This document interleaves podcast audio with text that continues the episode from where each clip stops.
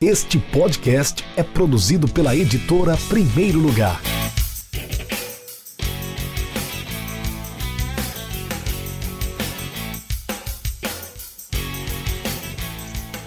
Olá para você ligado na editora Primeiro Lugar, no podcast Café com Editor. Aqui quem comunica é Rafael Moraes, editor da Primeiro Lugar, você me conhece, e esse é o episódio de estreia do programa Futebol e Resenha, nosso programa em formato de debate, um bate-papo descontraído, sem compromisso.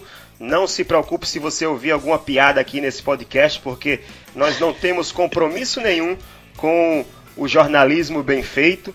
Mensalmente entrarei no ar com dois convidados para conversarmos sobre temas atuais do esporte, principalmente do futebol. No programa de hoje nós vamos falar de Copa América, que foi finalizada no último final de semana com o título do Brasil, do Tite. Foi a nona vez que a seleção brasileira conseguiu o título da Copa América, dessa vez com a campanha irreparável.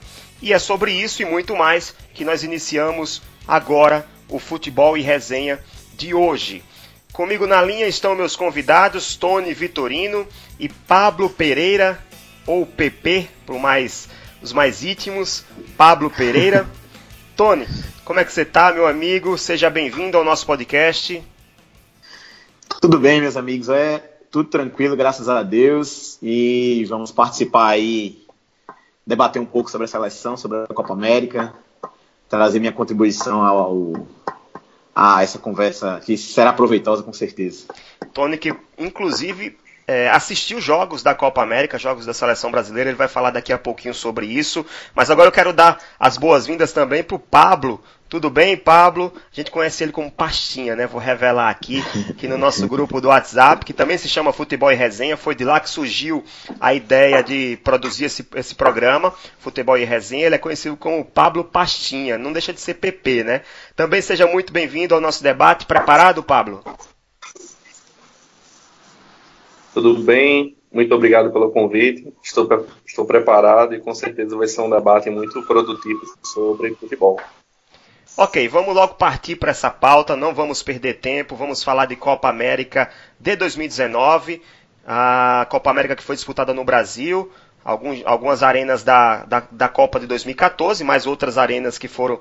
Em, a Arena do Grêmio, por exemplo, que foi inaugurada depois, e também o Morumbi também fez parte dessa Copa América. Mas antes eu queria que vocês dessem os comentários, fizessem os comentários de vocês sobre o desempenho do Brasil nessa Copa América. Eu falei no início que foi um desempenho irreparável. O Brasil conseguiu realmente é, convencer jogando nessa Copa América, Tony?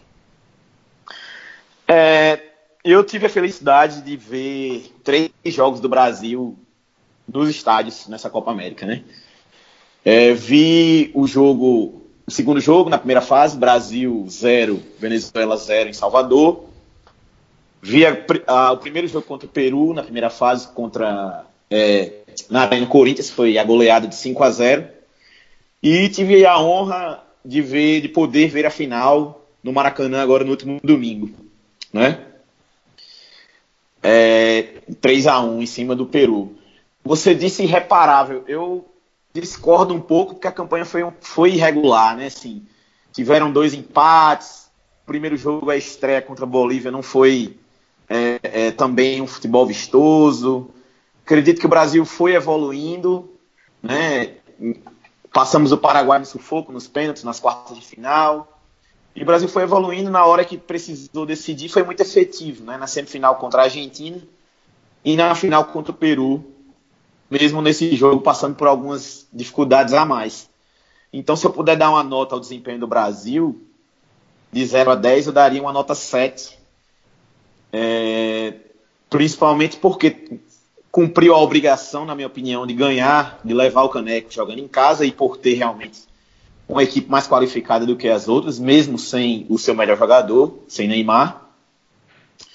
E mais apresentou essas essas irregularidades durante a campanha, né? essas dificuldades de, de enfrentar defesas mais fechadas, ainda existe essa dificuldade. E também, assim, um lado positivo foi que descobriu-se é, Tite como treinador, é, pôde dessa vez mudar o time mais rapidamente, né? Teve mudanças viu que alguns esquemas ou jogadores não estavam dando certo, principalmente nas pontas, e ele foi alterando, colocou Gabriel Jesus e, e Everton Cebolinha nas pontas, enfim, soube também lidar com as, com as lesões de alguns jogadores, Felipe Luiz no final, William, Fernandinho se machucaram e ele pôde contar com a, o bom elenco que o Brasil tem, de fato. Então eu dou uma nota 7 para o desempenho no Brasil, é isso. Tony, mas quando eu falo irreparável, aí eu quero colocar a minha, a minha opinião aqui também em jogo para o Pablo depois comentar. O Brasil ele conseguiu em números ser muito superior a todas as outras seleções que disputaram a Copa América. Claro que no início e todo início de competição também acontece isso, né? O, o, o, o time vai é, fazendo algum, o treinador vai fazendo alguns ajustes durante, durante os jogos, durante a competição, como por exemplo, o Cebolinha não era titular, o Gabriel Jesus foi deslocado para a ponta durante ainda a primeira fase da competição, mas se formos ver as estatísticas, o Brasil dominou quase todos os fundamentos. Saiu invicto da competição, né? apesar de ter empatado duas partidas contra a Venezuela, que jogou muito bem fechada naquela, naquele jogo. O Brasil conseguiu fazer dois gols, lembrando, fez dois gols, mas o VAR acabou anulando esses dois gols. E também é, fez três gols naquele jogo? Três. Eu lembro de dois, eu não lembro o terceiro. É porque um, foi, um foi de Firmino no primeiro tempo. E ele anulou, deu uma falta, salvo engano. Sim, sim. Mas o VAR anulou dois, eu não lembro se foram os isso, três. Isso, isso. O VAR anulou dois e o primeiro não precisou do VAR, eles anularam direto. Isso. De qualquer maneira, o Brasil é, sofreu apenas um gol na competição, na final. De pênalti. De, de pênalti, ou seja, de bola rolando, a defesa brasileira não tomou gols. Teve o melhor ataque, fez 13 gols em todos os jogos. Antes da final, estávamos a 680 minutos sem sofrer nenhum gol, contando inclusive com amistosos anteriores a Copa América. É o ataque que foi, foi na verdade, o ataque que mais criou e finalizou, né? Eu tenho números aqui que comprovam isso. O Brasil finalizou por partida 17,6 vezes, quase 18 finalizações por partida. Teve mais posse de bola, 61,4%, e acertou tem o maior índice também de acertos de passes, 88,8%. 88% de acerto de passes. Para uma, uma, seleção, para uma equipe que, na maioria dos jogos, jogou propondo, propondo o jogo, com posse de bola, tentando furar os bloqueios dos adversários, é um, um percentual de acerto muito alto. A média de dribles é de 19,2, quase 20 dribles por jogo, e o percentual de vitórias também é muito alto. Eu posso. Sim eu não tenho aqui o número, o número de não, percentual de vitórias. Desde que o Tite assumiu, é, só são duas derrotas até hoje. A derrota para a Bélgica nas quartas de final da Copa do Mundo e um amistoso, salvo engano, para a Argentina. E jogando né? bem o segundo tempo Isso. contra a Bélgica, jogou não, muito bem. Isso. E esse amistoso contra a Argentina foi aquela, salvo engano, foi aquele super clássico da América que teve até Sim. pouco tempo atrás. E para completar, para finalizar, eu até sugiro que, que o nosso ouvinte a, a, leia depois o blog do Gufo, G-U-F-F-O, blog do Gufo, que fica, acho que se eu não me engano, no UOL. Lá ele faz uma, uma dá uma, uma explanada sobre essa evolução da nossa seleção, inclusive mostrando o quanto a seleção evoluiu de antes da Copa do Mundo teve um, um, desempenho na Copa, antes da Copa do Mundo, na eliminatória, que fez crer que o Brasil era um dos favoritos ao título mundial. Na Copa houve uma queda de produção, realmente, até porque enfrentou é, seleções mais fortes do que nas eliminatórias. E depois, agora na Copa América, esse desempenho ainda melhorou. Agora sim, não é uma coisa que é tão evidente, é, tem que a, a, analisar os números e verificar se realmente o Brasil está produzindo mais. Não sei se a opinião do nosso amigo Pablo é essa também. Ah, com certeza. É, o Brasil jogou muito bem essa competição. Teve os números, como você comentou muito bem, comprovam isso. É, eu acredito que deixou a desejar no jogo, principalmente contra a Venezuela. Você, por não ter jogadores de expressão, por ter jogadores que não fazem parte do cenário mundial em relação ao, ao futebol. E o Brasil, com todas as suas estrelas, não conseguiu marcar gols. Claro que volume de jogo, passe, criatividade, isso pesa muito, mas deixou muito a desejar nesse jogo em si. Nos outros jogos em si, o Brasil jogou muito bem, fez os gols. Então, A seleção de Tite ela está de parabéns pelo desempenho que realizou na, na competição. É, tem jogadores diferenciados, sofreu em relação a, ao ataque um, um, pouco, né? principalmente a questão das pontas. Começou com alguns jogadores, depois mudou. Isso o time vai modelando, vai aperfeiçoando com, com o passar da competição. Então, mais um sistema defensivo muito sólido, muito consistente, que faz parte da sua característica desde a época do Corinthians, e ele levou isso para a seleção brasileira. Apesar que as seleções atualmente de futebol sul-americano não são tão fortes assim, a própria Copa do Mundo, a última que tivemos, demonstrou isso de maneira muito clara. Mas para a Copa América, para o cenário atual, é, correspondeu às expectativas. Claro que a gente, uh, o torcedor brasileiro cria uma expectativa de ter sempre show, né? De ter sempre, de, de golear sempre, de criar jogadas. Às vezes o time é, não funciona em relação a isso, cria-se uma certa frustração. Na essência em si, é, na minha humilde opinião, atendeu às expectativas e, e fez a alegria do torcedor brasileiro. Sobre a Copa América em si, a competição, não só sobre seleção brasileira, gente. Eu queria é, tentar fazer uma dinâmica aqui com vocês de eleger os, os, melhores e os piores momentos da competição. Isso pode englobar, inclusive, coisas que aconteceram fora de campo ou antes da competição começar. Eu quero começar primeiro sobre os piores momentos. Não vamos terminar com coisa negativa, não, né? Vamos falar primeiro da, da parte ruim e depois vamos entrar na parte boa da história. Então, Tony, você consegue relacionar aí duas ou três situações que você considera como os piores momentos da Copa América 2019? Eu não sei se momentos, mas é, o que eu considerei ruim foram alguns gramados, além do Grêmio, Fonte Nova, é, tiveram muitas reclamações injustas, né, pelo que a gente viu, ou em loco ou na televisão, né, gramados muito irregulares que não contribuíram para para o espetáculo. E também as arbitragens. Achei as arbitragens muito fracas. É, não, os árbitros sul-americanos não estão num, num, nível bom. Até o, o próprio árbitro da final, salvo engano, era um chileno. Foi muito fraco. É, expulsou Gabriel Jesus, na minha opinião, injustamente. O árbitro da disputa terceiro lugar expulsou Messi injustamente. É, o VAR também, é, alguns jogos não foi acionado, outros jogos foi acionado de uma forma demasiada, se gastou tempo exagerado em algumas ocasiões. Foram 20, é, enfim, mas... 24 intervenções sobre o VAR, né? foram 24 intervenções em 25 partidas. Ou seja, quase uma intervenção por jogo. E um detalhe, na Copa do Mundo, a média de intervenções era uma intervenção a cada três jogos. Lógico, a Copa do Mundo tem mais jogos, mas mesmo assim o VAR foi utilizado de maneira demasiada, como você falou. Eu considero também um dos piores momentos também essa questão da, da, da arbitragem do VAR. É, eu teve um, também alguns problemas de organização. Teve um jogo, não sei se nas quartas de final, que uma seleção chegou atrasada porque colocaram ela num hotel distante do estádio sei se foi o Chile ou o Paraguai, agora me salvou, me, me fugiu a memória. Porque o trânsito em São Paulo na sexta-feira, um negócio assim, colocaram muito longe do estádio e aí essa seleção chegou, o jogo atrasou 20 minutos, salvo engano. Então é um erro básico que não acontece numa Copa do Mundo, numa competição maior, né?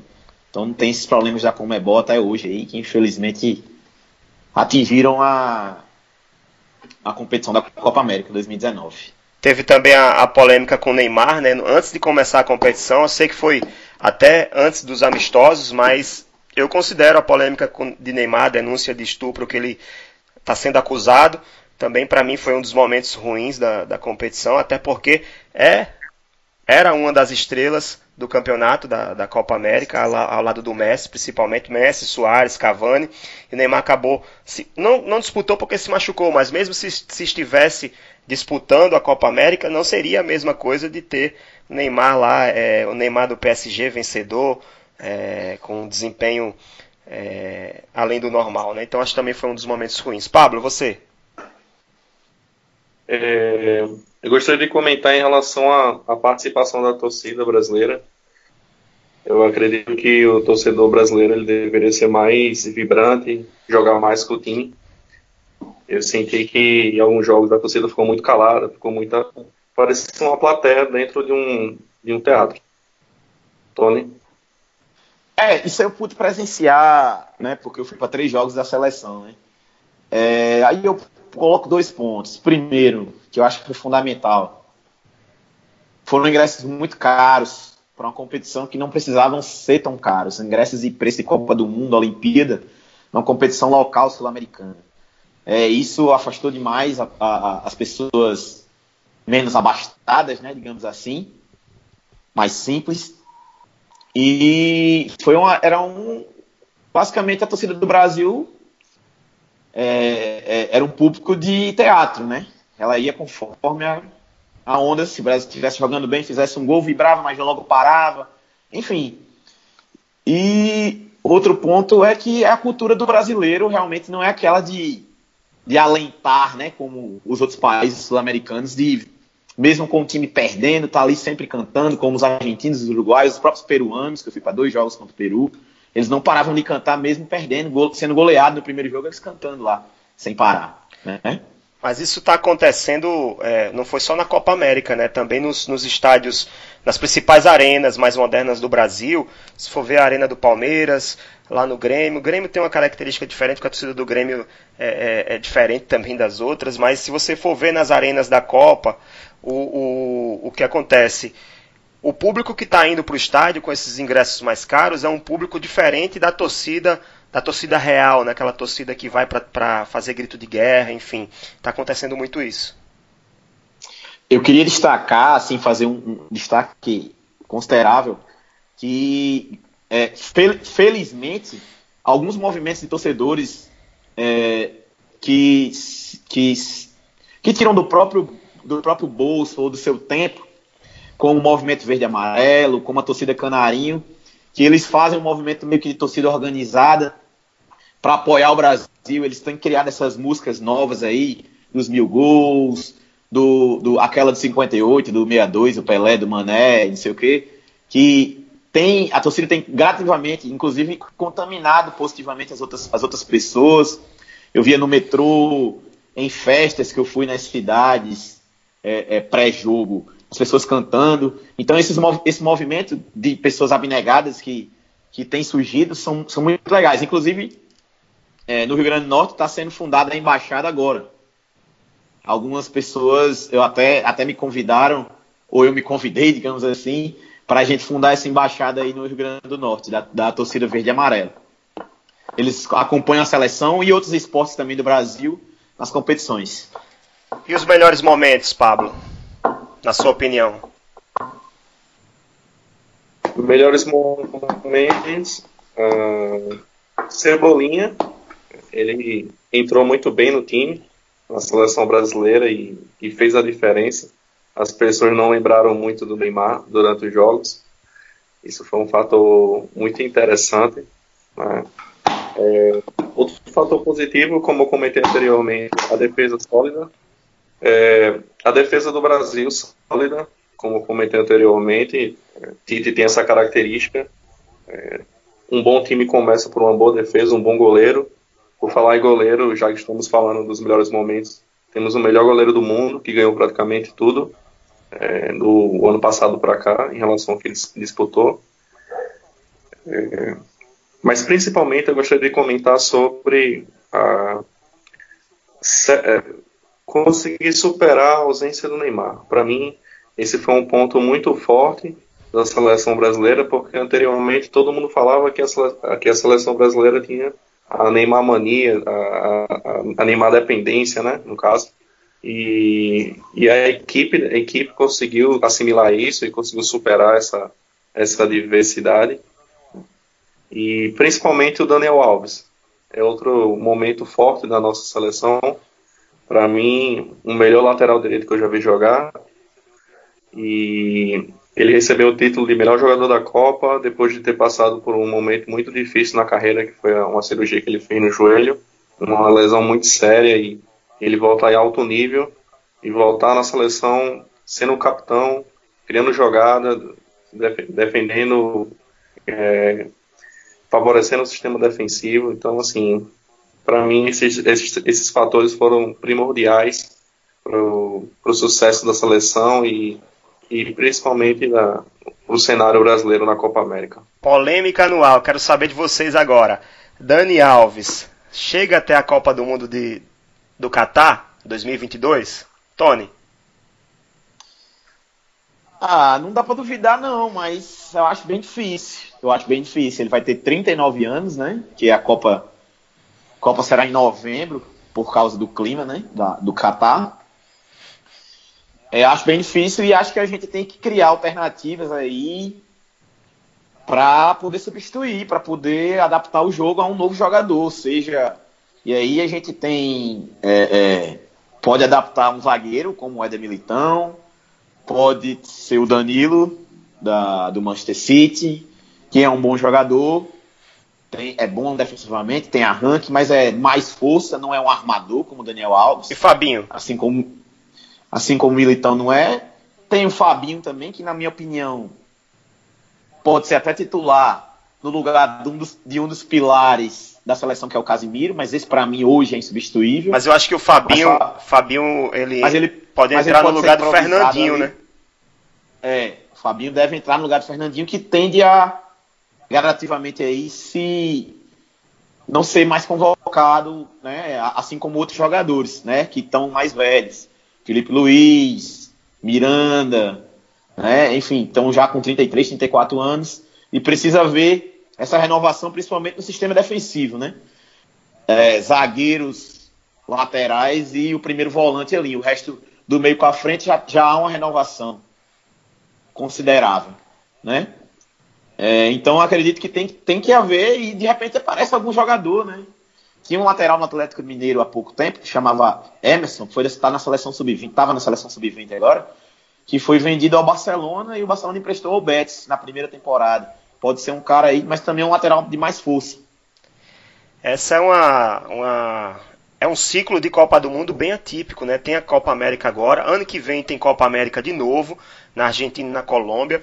O, a seleção brasileira, o Tite tinha que provar, tinha que conseguir esse título de qualquer maneira, porque ele estava sendo questionado já, então ele não podia realmente já implementar de cara todas as mudanças visando a Copa do Mundo em 2022, até porque está longe. E também é, a gente tem que considerar. Ah... Pode falar, Tony. O fato, é, é só para concluir, é que precisaremos de alternativas, porque ele terá 39 anos. É difícil imaginar um jogador, por mais que ele tenha, ainda esteja correndo, esteja muito bem fisicamente, é difícil imaginar um jogador jogando de lateral com 39 anos titular numa Copa do Mundo. É difícil. É. Então precisaremos de alternativas sim. Tenho, né? tenho minhas dúvidas porque o Cafu também chegou bem longe, né? Capitão, inclusive campeão em 2022. Mas ele já jogou 2006 com 36 anos e não estava tão bem, né? O Daniel Alves hoje com a idade do Cafu com 36 está melhor do que o Cafu. É. Mas a, o corpo pesa. O corpo pesa. A idade pesa. Vai pesando cada né, nessa faixa etária, cada seis meses, um ano já vai pesando mais. Então é complicado. Vamos ver. Só para finalizar, só para finalizar essa essa pauta aqui dos melhores momentos da Copa América, não podemos esquecer aquele, aquela defesa lá do Alisson na falta cobrada por Messi. Por mais que o Messi não tenha feito uma das suas melhores cobranças, o cara conseguiu buscar a bola e encaixar a bola lá no ângulo. É, Pablo? Oi. Fala de Gabriel Jesus também, acho que foi um ponto bem positivo, né? Sim, é, Gabriel Jesus ele começou na ponta, né? Ele começou jogando pela ponta. E durante os jogos eu percebi que ele foi entrando na área, que para mim é, é uma característica forte dele que eu gosto. Eu gosto mais do Gabriel Jesus dentro da área. E, e quando ele faz as arrancadas dele. É, um momento de superação, né, visto que na, na Copa do Mundo ele sofreu muitas críticas e nos jogos da Copa América ele acabou dando assistência e fazendo gol, acabou decidindo os jogos do Brasil. Então, Gabriel Jesus, eu sou muito fã dele, gosto muito do futebol dele. E tem tudo para crescer, só tem 22 anos de idade, tem tudo para ser um dos destaques do Brasil nos próximos anos. É, essa redenção é bom destacar porque, por exemplo, nos jogos decisivos, né, na semifinal e na final, na fase mata-mata, o Brasil fez cinco gols. E ele participou de quatro efetivamente, né? Fez dois gols e deu duas assistências. Não participou do último porque tinha sido injustamente expulso pelo juiz na final. E provavelmente, se tivesse o pênalti, ele bateria porque o Coutinho já tinha sido substituído. E ele é o segundo cobrador da seleção. No caso, né? E destacar também porque ele é o artilheiro da era Tite com 18 gols, né? Uma questão assim, eu tava, a gente estava assistindo a partida em casa com a família e a gente fez uma enquete familiar, né? Quem seria escolhido o melhor da Copa América? E eu estava apostando no Gabriel Jesus, lógico, foi antes da expulsão, a expulsão foi injusta, mas na minha, na minha análise, por tudo que ele fez nessa Copa América, desde o início, até porque ele conseguiu, apesar de não, não ter sido efetivo e decisivo em todos os jogos, mas ele teve um bom desempenho em todas as partidas praticamente. Acho que só na primeira que ele não foi tão bem, até o Tite começou no banco. É, resolver colocá-lo ali na, de titular junto com o Cebolinha, e aí o, a seleção brasileira só cresceu. Mas eu apostava em, em Gabriel Jesus. Vocês ac acreditam que, primeiro Tony, né, respondendo, vocês acreditam que se o Gabriel Jesus não tivesse sido expulso na final, ele seria o melhor da Copa América e não Daniel Alves ou Daniel Alves realmente teve desempenho melhor? Eu acho que Daniel Alves foi muito regular durante todos os jogos, mais que Gabriel Jesus, e merecidamente, até de uma forma bem destacada, ele ganhou o melhor do campeonato. Acho que Gabriel Jesus teria sido o melhor do jogo da final, se não tivesse sido expulso, e provavelmente poderia ter sido um dos artilheiros, né? Porque se ele ficasse mais tempo, ele poderia ter feito pelo menos mais um gol. Três e gols. aí igualava, igualaria com o Cebolinha e com o Guerreiro. Pablo. É, ele foi muito, foi muito regular né, na, na, na Copa América, o, o, o, Daniel Alves. Então, assim, jogou bem. Tanto ofensivo então, assim, por essa regularidade, por esse momento de constância, ele foi muito constante nos jogos, é, para mim ele recebeu o título de maneira, de maneira merecida. Tá? É. Então, entre Gabriel Jesus e Daniel Alves, eu fico com o Daniel Alves. Tony. É, só para destacar também que a atuação contra a Argentina, individualmente, de Daniel Alves, pesou muito, né? E, assim, fazia muito tempo que eu não via um jogador jogar tanto quanto ele jogou, uma atuação individual tão destacada como foi a dele contra a Argentina, né? Porque ele fez praticamente tudo. Sem jogou dúvida. demais. Sem dúvida. Eu acho que o Daniel Alves conseguiu fazer a camisa 5, a camisa 2 e a camisa 10. E aí a, e a 8 também. E a 8 também, né? Eu acho que ele conseguiu suprir todas as deficiências que o Brasil poderia encontrar nas partidas. E aí, aproveitando que a gente falou de camisa 10, camisa 10 que já foi do Pelé, do Rivaldo, de grandes jogadores uh, que vestiram a nossa amarelinha, Zico. do Zico também, Ronaldinho Gaúcho. Enfim, a pergunta que eu quero lançar agora é polêmica. Agora eu vou inverter. Pablo responde primeiro. A camisa 10, Pablo, pesa em Neymar? Não, a camisa 10 não pesa em Neymar. Ele é um jogador diferenciado. Ele parte para cima, cria jogadas, às vezes ajuda na marcação, faz dribles desconcertantes. É, não se assusta perante uma zaga difícil, participa dos grandes jogos, né, partindo para cima, sendo agressivo, entre aspas. Né. Então, a camisa 10 é, serve muito bem no Neymar, né, como jogador, como profissional dentro de campo. Ele é um cara diferente, é um cara diferenciado, tanto que está entre os maiores artilheiros né, da seleção brasileira. Se não me engano, ele é o, é o quarto maior. Vocês podem me corrigir em relação a isso. É, podendo, ser, podendo se tornar o maior artilheiro da, da história da, da, seleção, da seleção brasileira. Então, assim, a camisa 10 não pesa para ele. É um cara diferenciado. Profissionalmente falando, dentro de campo. É, do lado pessoal, não vou comentar, Mas, como jogador de futebol, a camisa 10 cabe muito bem nele. Tá certinho. É, eu acho que é, ele não sente a responsabilidade, ele não sente a, o peso da camisa. Acho que ele é um cara que dentro de campo ele chama a responsabilidade, já chamou em outros momentos, nas Olimpíadas mesmo, na Copa das Confederações de 2013, nas eliminatórias, ele chama a responsabilidade. O problema de Neymar, para mim, é extra-campo, é de gestão de carreira, gestão de imagem. Mas eu acho a camisa 10, número de camisa, eu acho que não, não interfere para ele, não. É, acho que só que foi importante para a seleção ganhar esse título sem ele, até para os próprios jogadores sentirem que podem ter personalidade de poder arriscar, de poder dar um drible, como o Cebolinha fez, o Gabriel Jesus, de poder finalizar, não ter aquela coisa de pegar a bola e já olhar para o Neymar e tocar. Então isso foi importante também nesse aspecto, de os jogadores se sentirem um pouco mais à vontade, para quando o Neymar voltar, não terem o um pensamento só de pegar e tocar a bola para o Neymar, para o Neymar resolver. Eles podem resolver também, coletivamente ou individualmente, tentarem jogadas individuais, como o Cebolinha fez muito bem nessa Copa América, se destacou de forma enorme. Eu concordo com o que Pablo falou no início. Essa questão acho que está mais, muito, muito mais ligada à imagem fora de campo que o Neymar passa do que realmente o que ele faz em campo. Em campo ele tem ótimo desempenho. Se a gente for realmente verificar o desempenho do Neymar, ele é um dos ele é o jogador mais essencial dessa seleção brasileira. A gente está falando aqui de uma Copa América, a gente não está falando de Copa do Mundo. Numa Copa do Mundo, com certeza, ele faria falta, porque o nível de competição é maior, é elevado, é mais difícil. Inclusive, nós vimos isso na Copa passada, na Rússia. Ele está entre os principais artilheiros do Brasil, da seleção. Isso é um fato que não pode deixar de ser considerado. Mas ele tem realmente uma imagem que é arranhada por atitudes fora de campo. Isso é claro, e, e claro Existe também a influência da, do jejum de títulos da seleção brasileira. Lógico, o Brasil venceu a Olimpíada, venceu a Copa das Confederações, mas desde 2002 o Brasil não consegue chegar sequer a uma final de Copa do Mundo. Já estávamos mal acostumados.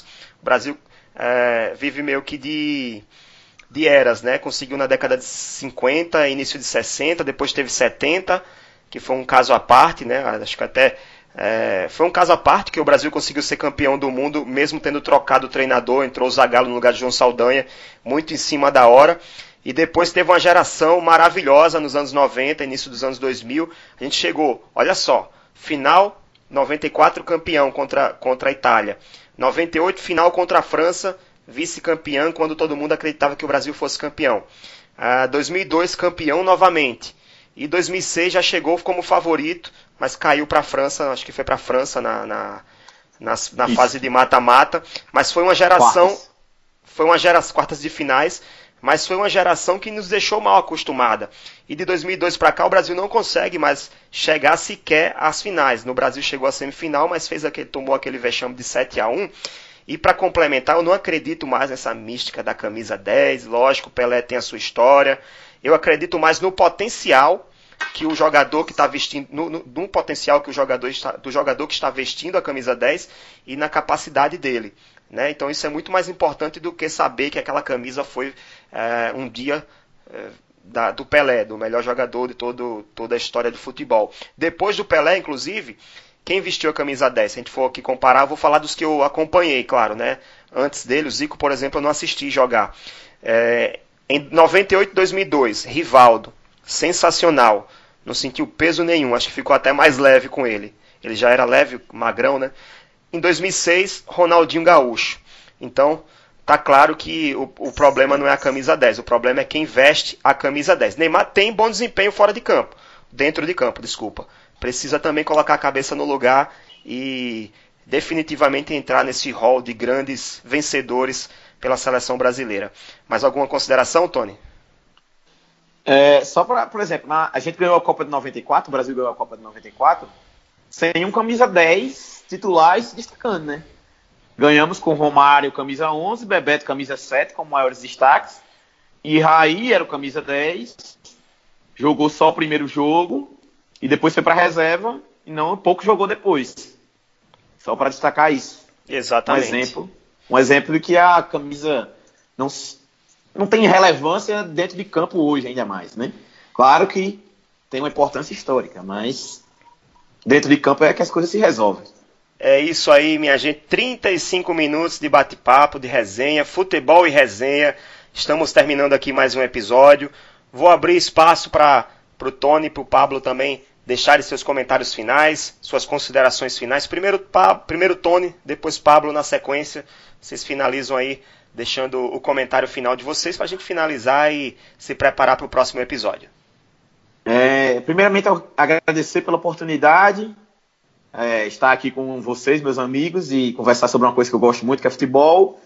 E fica aí a, as questões para o futuro da seleção brasileira em relação à renovação, né, do, do principalmente do meio para trás, zagueiros, Thiago Silva Miranda já tem 34 anos, Daniel Alves tem 36 anos, Felipe Luiz tem 33, enfim, e também, principalmente, em relação a se experimentar, a necessidade premente, urgente, de se experimentar contra equipes fortes da Europa, né? Inglaterra, França, Espanha, Bélgica, Holanda, Itália, é, Alemanha, Espanha, enfim, tem que se experimentar porque estamos vindo aí de quatro Copas seguidas, com europeus sendo campeões, sem o futebol sul-americano, então a Copa América não pode ser padrão é, isso aí eu mal comparo com os campeonatos estaduais e o campeonato brasileiro.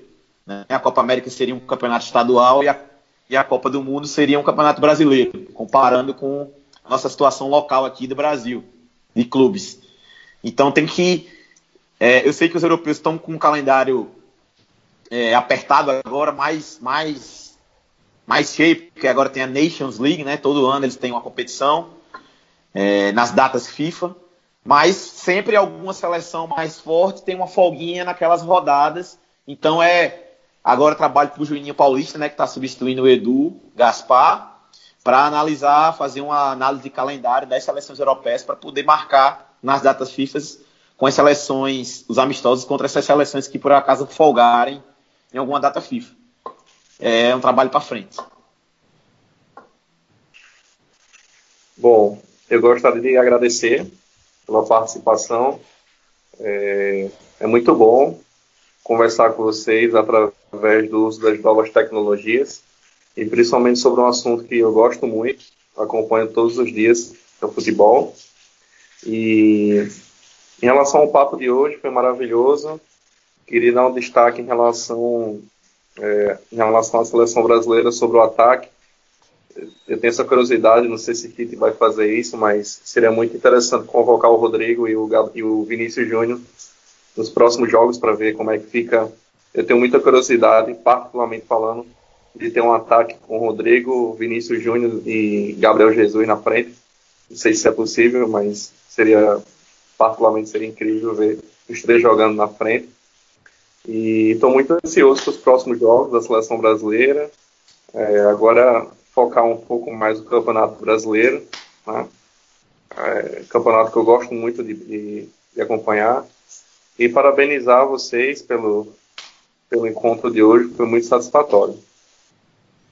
Bacana, pessoal. Agradecer também a vocês pela disponibilidade, por participar desse bate-papo. Futebol e Resenha volta no mês que vem com outros convidados. Vocês também se considerem convidados para outro, outras edições, outros episódios se preparem aí, surgiram, surgiram pautas para a gente discutir, tem muita coisa para a gente falar por aqui. Quem não conhece a editora Primeiro Lugar, acesse o nosso site www.edprimeirolugar.com.br, repetindo, www.ed primeiro lugar por extenso.com.br. Conheça nossos livros, nosso catálogo de livros.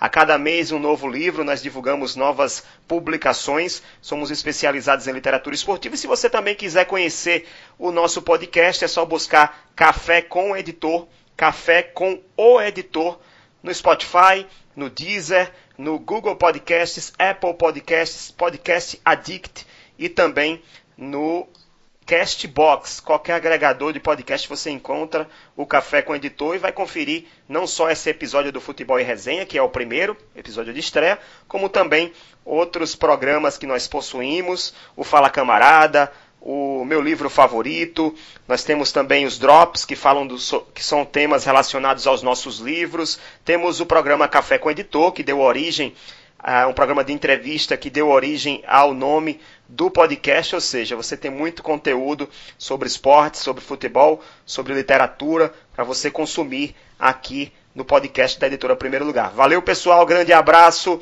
A gente termina por aqui o primeiro episódio do Futebol, Futebol e Resenha. E a gente volta brevemente no mês que vem com mais um episódio, mais um debate bacana. Tchau.